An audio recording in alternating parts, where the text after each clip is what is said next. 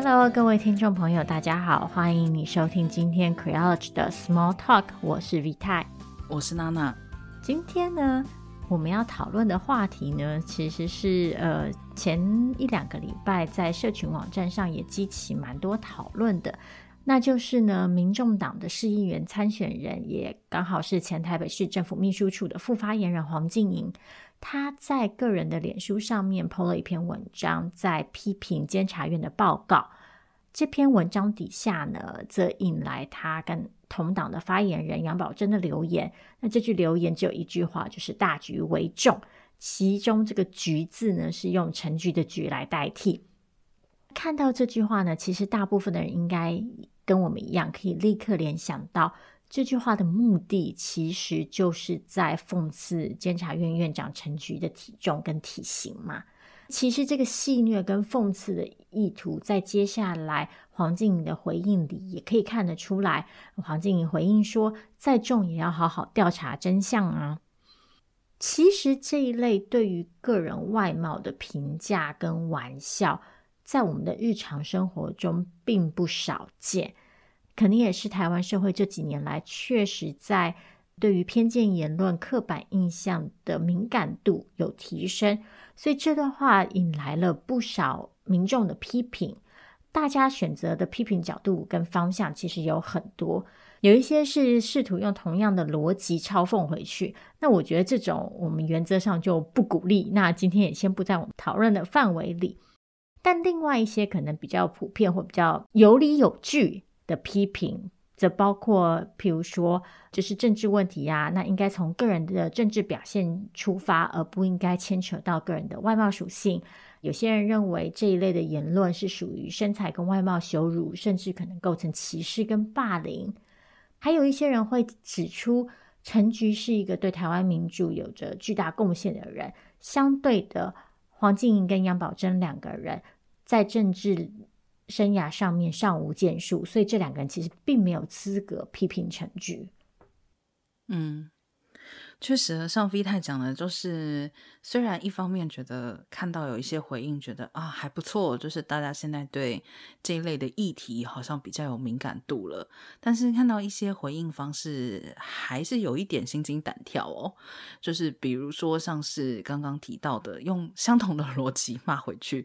这个坦白说，真的不是很有效果，我觉得也很难对旁观者起到任何的作用。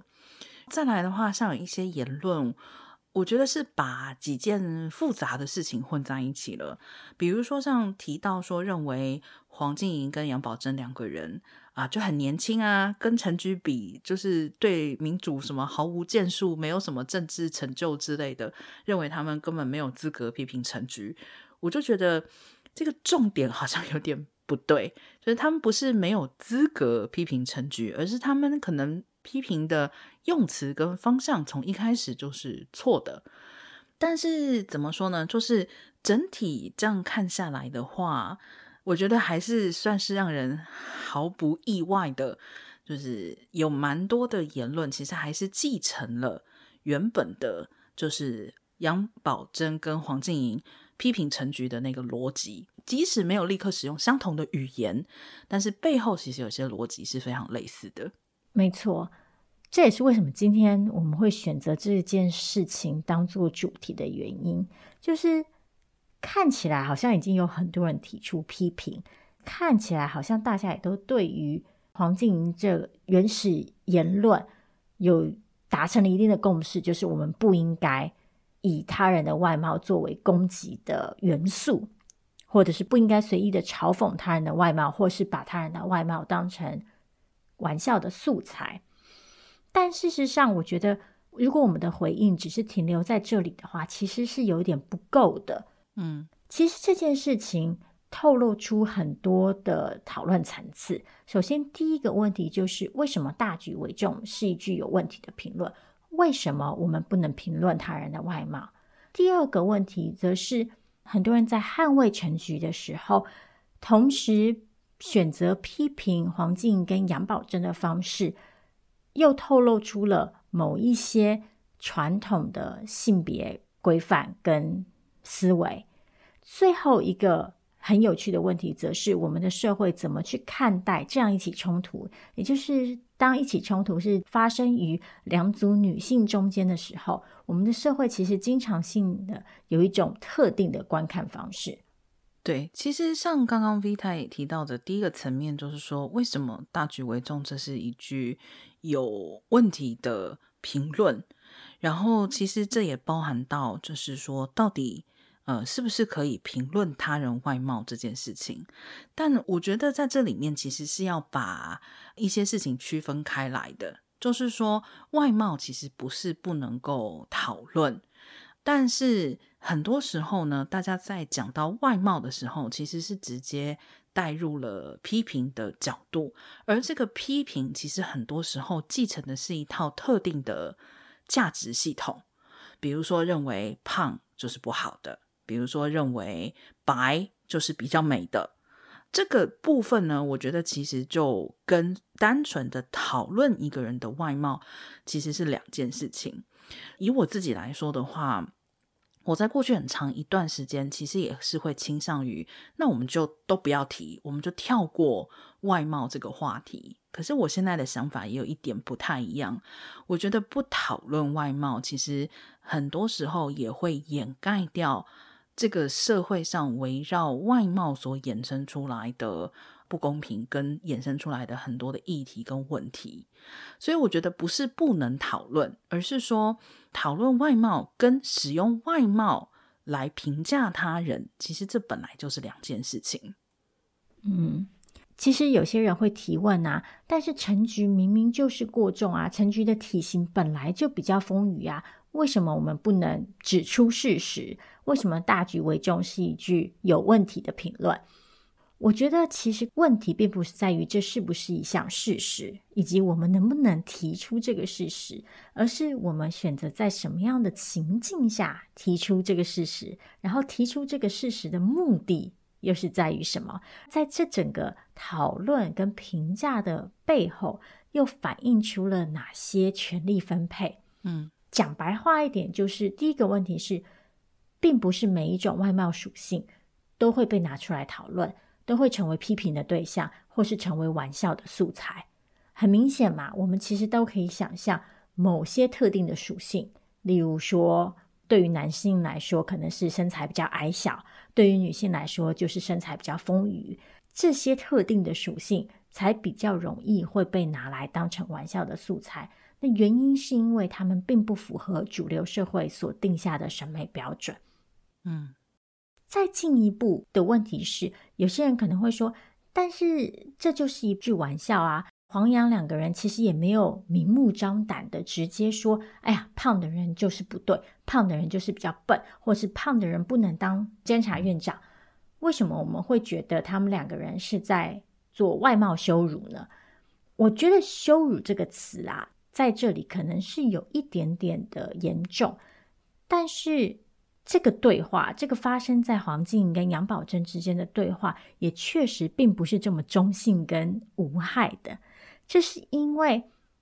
其实因为某些污名、某些偏见已经深植在这个社会大众的心中，所以对于发言者来说，他们其实根本就没有必要去直接讲明他们的意图。嗯，简单的说，就是因为社会上的主流标准把肥胖视为一件不好的事情。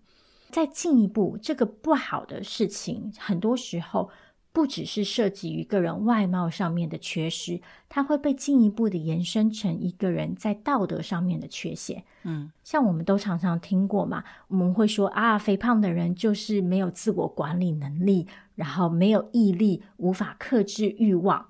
所以，就我们就会发现，这个体重过重、体型不符合主流标准，不只是一个人在外貌上的特征而已，它还是一个人的品性特征，而且是一个负面的特征。嗯，从这里再进一步延伸，就会变成，哎，所以肥胖的人是人格上有问题的，道德上有问题的，然后我们进而就会衍生很多后续的负面观感。所以，在这个情况下，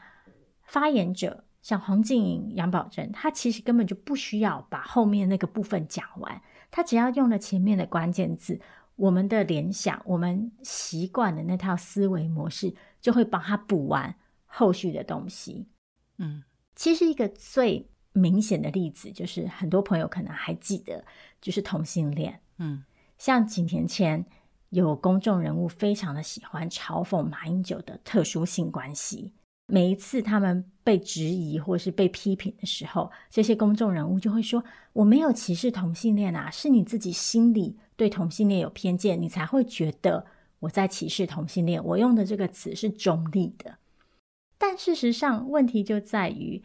这些使用特殊性关系来嘲讽马英九的人，根本就不需要把后面那个部分讲完。嗯，他们只要讲了前面的部分。因为同性恋在我们的社会里，很多时候还是承载了非常多的偏见跟污名。于是，当他们讲了前面这个部分之后，我们就会自动的帮他们完成接下来的那些联想。嗯，类似的例子在社会上面其实还有很多，可能这些例子并不完全符合所谓的偏见或是污名，但是我觉得也是一种。算是刻板印象的稳固结构吧。比如说，我们常常会听到认为年轻人没有办事能力，我们讲年轻人嘴上无毛，办事不牢。其实这就是一种年龄的歧视，或者说我们也会听到啊，就是认为啊，你就是女人，做事就是不行，做事就是没有决断力。其实这也是一种基于性别的歧视嘛。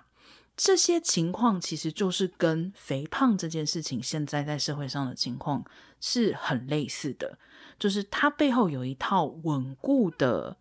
刻板印象在运作。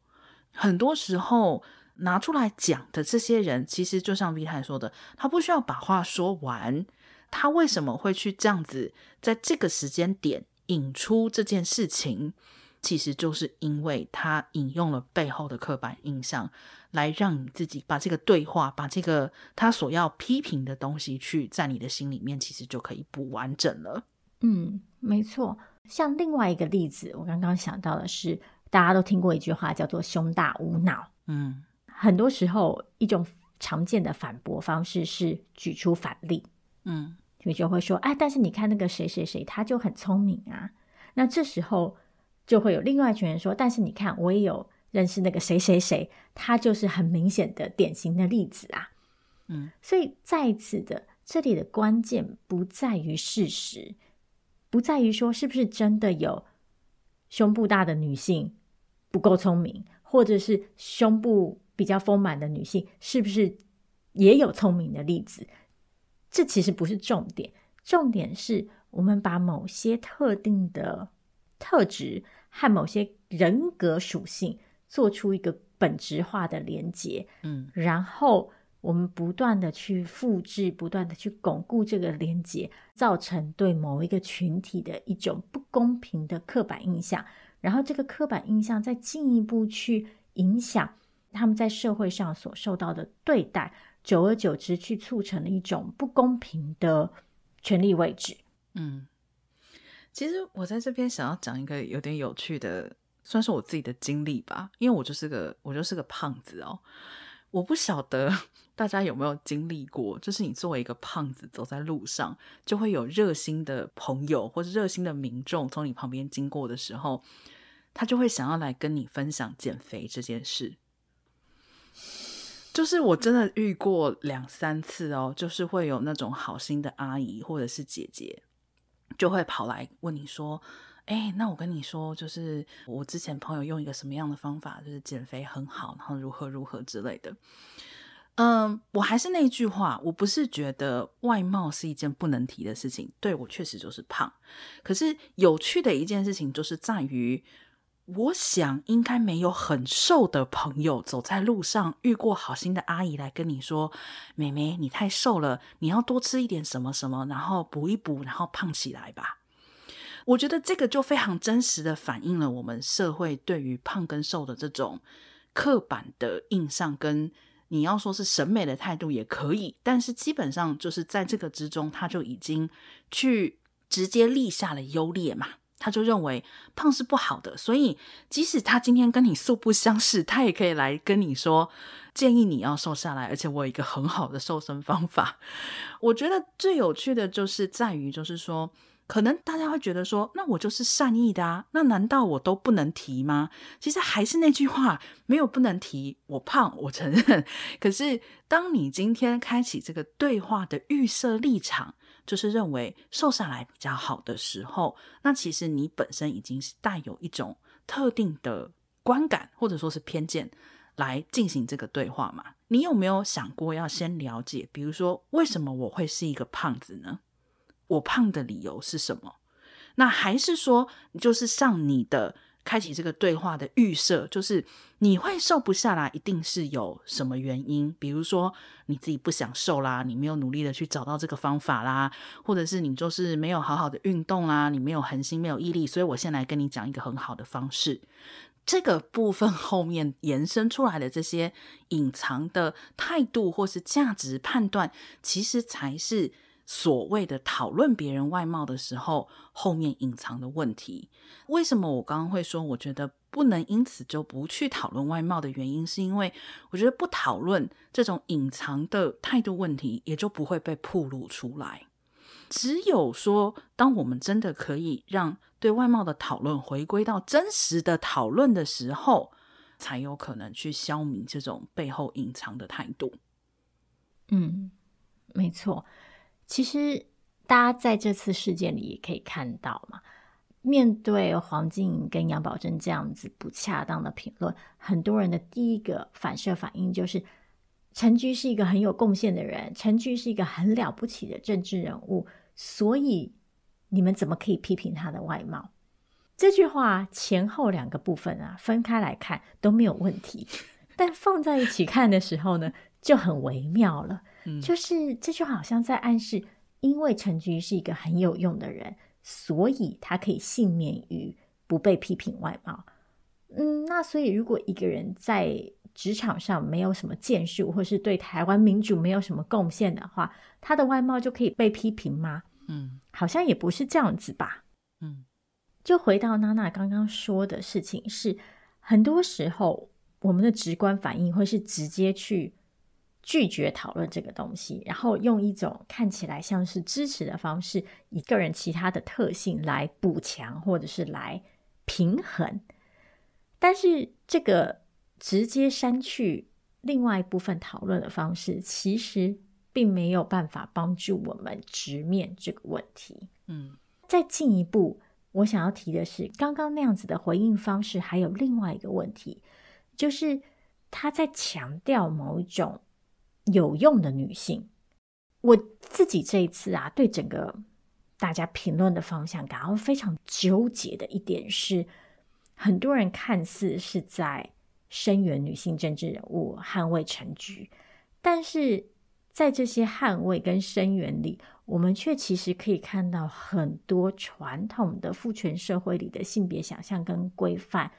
所遗留下来的痕迹，甚至不只是痕迹，我们可以看到他们其实非常积极的在作用。嗯，像是最常见的一种评论方式，就是把陈菊跟黄静莹做出一种对比，就是陈菊是有用的女人，黄静莹是相对无用的；陈菊是有贡献的，黄静莹是相对无贡献的；陈菊是成熟有经历的，黄静莹是年轻不是大体的。嗯，再一次的。这无关这个对比到底是不是事实，而是在于这样子的对比，它背后的用意是什么？然后这样子的对比是根据什么样的标准？而这个标准又是谁定出来的？嗯，其实我觉得我好像以前也说过这句话。我觉得一个人是否有资格做什么事情的这种资格论，只适合对着自己，不适合对着别人。讲实在话啊，如果你今天要提出一个批评，或者是提出一个意见的时候，只要这个批评跟意见是合理的、有建设性的，甚至于我讲的白一点，就算不是合理、有建设性，但你可以很清楚的说明白，这就是我个人对这件事情感到不愉快所要表达的情绪哦，我觉得也都没有任何的问题。可是很多时候，我发现大家很习惯会用一种资格论去看待提出意见跟批评的人。比如说，我觉得最有名的就是以前的这个没礼貌嘛，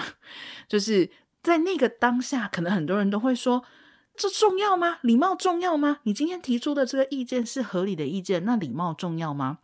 当然会有人就会说，我觉得礼貌还是很重要啊，如何如何。可是我觉得这个事情它其实就是反映出来的一个很重要的问题点，就是为什么我们老是要去先去看提出意见的人他的资格是什么，而不是先去看他的意见是否为合理的意见呢？今天就算是一个跟陈菊一样有政治贡献、对台湾民主非常有贡献的另外一位政治人物。他就可以这样批评陈菊吗？还是不行嘛？就是这个里面的逻辑其实是完全不通的。我不是说哦，那所以我们就不需要检讨，就是黄跟杨两个人今天这样的言论，但不是检讨他们的资格。那为什么资格论只适合对着自己？我觉得还有一句话就很适合大家参考啊，就意见就跟大便一样，人人都有。所以。在你说出你的意见之前，你可以先自我资格审查。虽然其实我也不是很推荐这样的方式，但是如果你真的这么习惯用资格论来审查别人的话，那我觉得对自己也是一样的标准嘛。嗯，而且其实我觉得这个有用无用论啊，看起来它的表象是。在支持这些有用的女性，在赞美这些有用的女性，但其实背后另外一个动机是对另外一群所谓不符合资格的女性的打压。嗯，首先，这个所谓的有用，什么叫做有用呢？我们其实大家可能可以发现，这个标准还是以一种由主流社会，甚至很多时候是由男性所主导的这个定义嘛。就是譬如说，我们会觉得你要在公领域有建树，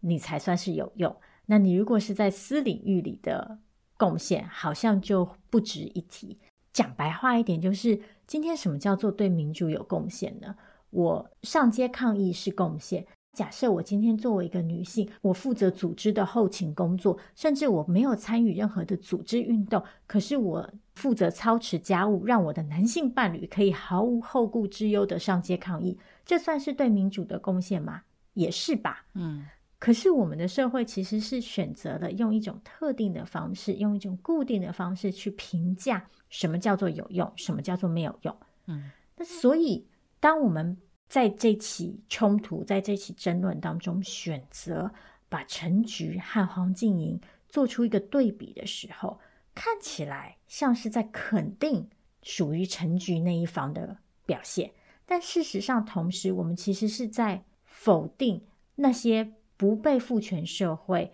所认定的劳动价值。嗯，我觉得这最后就会造成两种效果。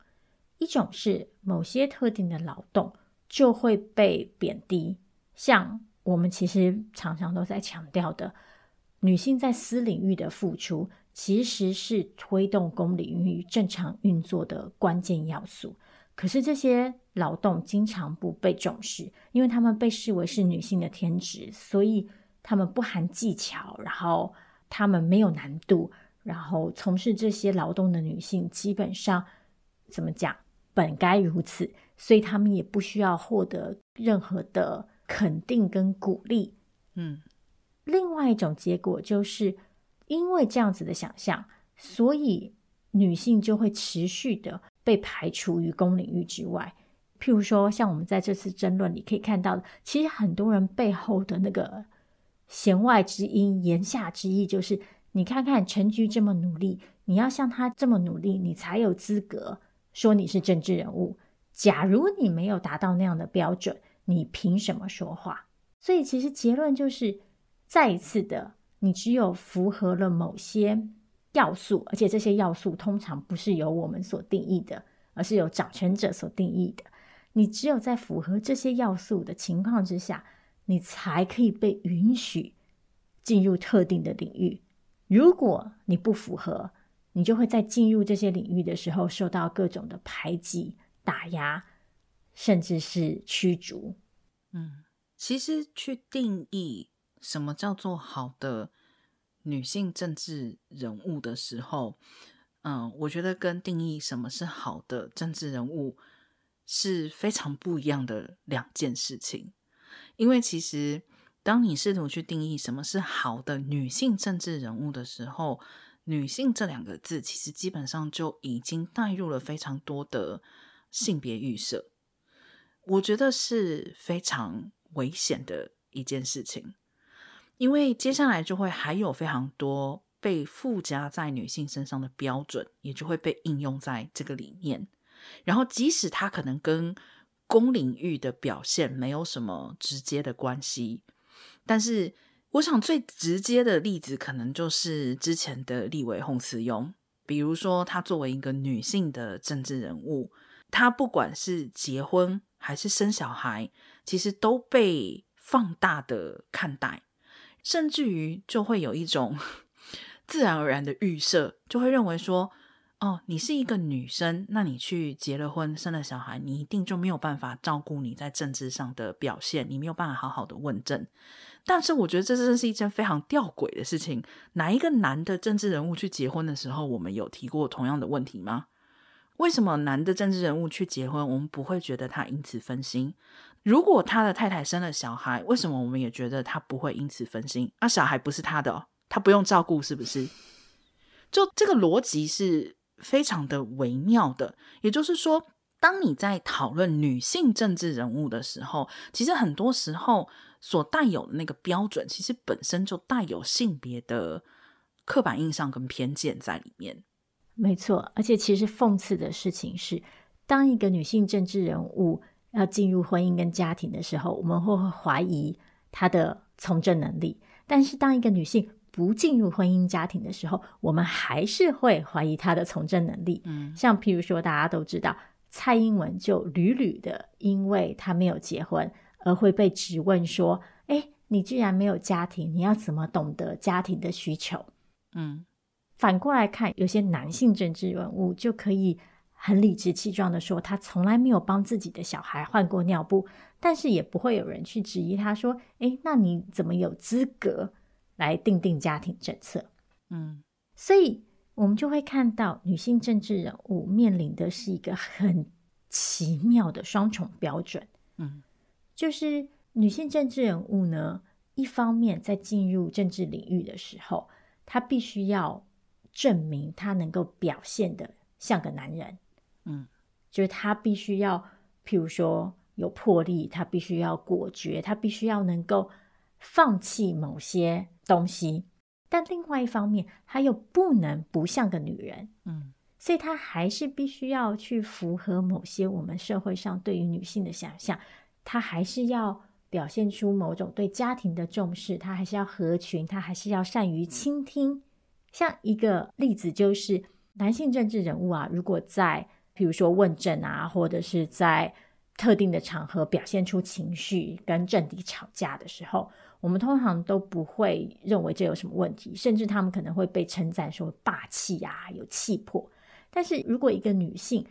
在工作场合表现出太多情绪的时候，他就有可能会被批评说：“哎呀，他是不是歇斯底里啊？或者甚至是这是泼妇骂街啊？”所以，我们就会看到女性一方面面临的特别严格的标准，二方面她们面临的特别多样的标准。嗯。他们必须同时符合很多各式各样，甚至是彼此冲突的想象。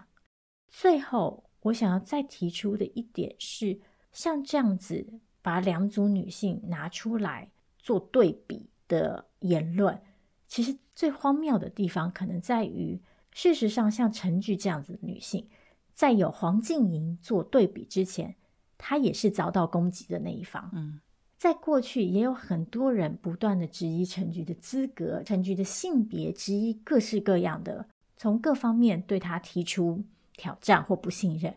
但是突然之间，因为有了另外一组更不符合资格的女性出现，陈菊的地位就被提高了。嗯，说到底，这件事情让我觉得很怎么讲，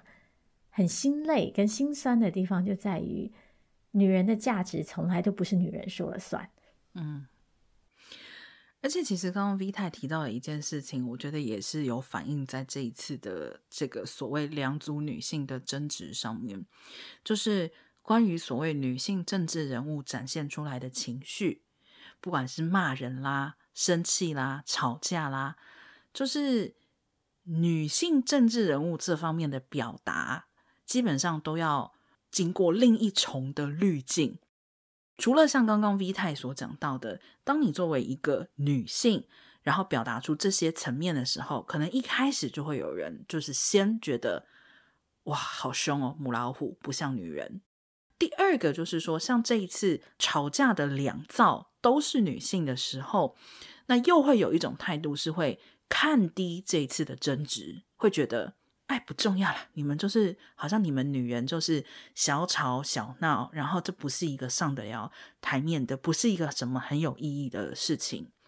如果今天是一个男人跟一个女人吵架，那有时候就会发生更让人生气的事情，就会有男人说“好男不跟女斗”，这个是让我觉得非常非常让人不能忍受的一件事情。因为这句话就仿佛在说：“哎，我知道我是对的啦。”好，但反正因为你是女人，我不要跟你吵。好，你就是反正你就是错的。这种的话，其实就是层层的包裹在性别的不平等之下。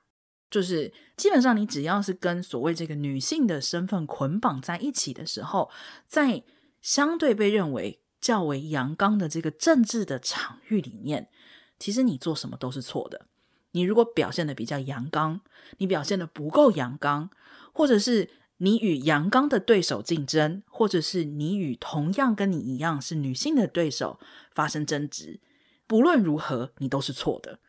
对，因为女性被这个社会教导要与人为善，所以当我们表达出各种恶意，然后表达出不够良善，甚至当我们表达出一点情绪，然后主动发起冲突的时候，就会被视为一种严格的错误。而且这个错误啊，通常就不只是单一事件而已。这个错误通常就会被延伸成我们在人格上的缺陷，像很多人就会说女人天生就是小心眼，嗯之类的。嗯、然后甚至呢，这个错误还不只是单一个人的错误，它会被延伸为女性全体的错误。嗯，另外一种观看这种女性冲突的方式，就是像娜娜刚刚说的，就会被贬低，被打造成一种。好像就是上不了台面，然后不值一提的东西。就是男性的冲突，好像通常都是有远大的理想，然后是为了未来奋斗；但是女性的冲突，好像就只是为了发泄情绪。嗯，像在这次的报道里呀、啊，我其实发现一件很有趣的事情，就是黄静莹跟杨宝珍两个人都是民众党的党员，所以他们其实是同事嘛。可是所有的报道啊，都喜欢强调是这两个闺蜜在评价陈菊。嗯，那我觉得这是一个很有趣的视角。就这两个人，他们可能有各式各样的关系，但是在大众的眼光里，他们就是闺蜜，然后就是两个小女生在嚼舌根。嗯，你讲到这个，就让我想到之前那个南韩的女性的那个总统朴槿惠。不是也是因为就是受贿的案件，然后现在就是被关押审判嘛？那当时也是嘛，就是在报道朴槿惠受贿的这个事情的时候，也是不断的说，就是她是跟她的闺蜜如何如何，然后怎么样怎么样。我当时就觉得这个词用的很妙，就是那男性的政治人物如果收了自己男性好朋友的贿赂，这不是也是很常见的事情吗？但为什么从来不会有新闻报道的去强调这两个男人之间的就是私底下的友情？可能都会去强调的是说，哦，他们一个身居什么位置，另外一个身居什么位置？因为很明显，就比如说在朴槿惠的这个事件里面，因为她是总统嘛，那她的闺蜜是一个宗教的一个掌权人嘛。所以，这其实是一种两种势力的结合，跟任何的男性与男性政治人物之间的受贿跟私相授受，其实是同样的权力运作。但是，两个女性之间的私相授受，媒体就会自动的写成啊闺蜜，就仿佛这是一个，就像刚 V 太讲的，是两个小女生在小打小闹，然后他们在私底下做了坏事，仿佛是这样子的一件事情。对，男性的私相收受就会变成特殊性关系啊。对，就一直要 cue 这件事情。是讲实在话啦，这个特殊性关系这个事件，我觉得算是非常具有代表性的一个事件。因为就像 V 太讲的，这几年真的在很多的讨论里面都有出现类似的这种逻辑，就是声称我使用这个语言是不带歧视的，是你自己心里心怀偏见才觉得我在骂人。特殊性关系是一个嘛，还有一个就是上一次。呃，应该是柯批讲到说，就是批评人家什么像坐台女什么什么之类，这个就也有一堆的人就出来讲说，啊，没有啊，这个就是你自己心里面看不起坐台女，你才会觉得讲坐台女是在骂人。这个我们在节目开头的时候就讨论过了嘛。其实这些词汇它是被放在特定的情境跟脉络之下来使用的，使用者本身。嗯，去推脱说，哦，这个是听者有意，说者无心，其实是完全说不过去的。而且我觉得这个是对于各种讨论非常恶毒的一种说法，这几乎是让就是社会的很多讨论无法进行下去的一种卸责。最后啊，我觉得我们要澄清的事情是，我们不是在说陈局没有用。我们不是在说陈菊不值得赞美，也不是在说就所有对陈菊的赞美都是虚假的。我们也不是在说黄静莹跟杨宝珍这最初原始的评论不值得批评，因为就像我们一开始讲到的，这句话是有问题的，它是建立在某一种刻板印象之上，然后企图借由这种刻板印象，然后对陈菊进行贬低。但是我们想要强调的事情是，在批评黄静莹或在声援陈菊的同时，我们又沿用了哪些传统的性别想象？然后，当我们继续沿用这些性别想象的时候，可能会造成什么问题？嗯，或者是当我们看似在支持某些女性的时候，这真的就是对女性政治人物友善了吗？还是其实最后造成的结果是？我们只是把特定的女性，把特定可以符合男性标准的女性抽出来，然后好合理化我们继续去打压其他那些不符合资格的女性。嗯，是，我觉得底线其实就是不要用厌女的方式去回应厌女吧。就是如果我们一直都是陷在这个逻辑里面的话。其实这些讨论就没有办法抵达任何的目的地，那其实都一直还是停留在同样的逻辑跟同样的价值观里面。好，今天这个节目我们就聊到这里，感谢你的收听，我们下次见喽，大家拜拜。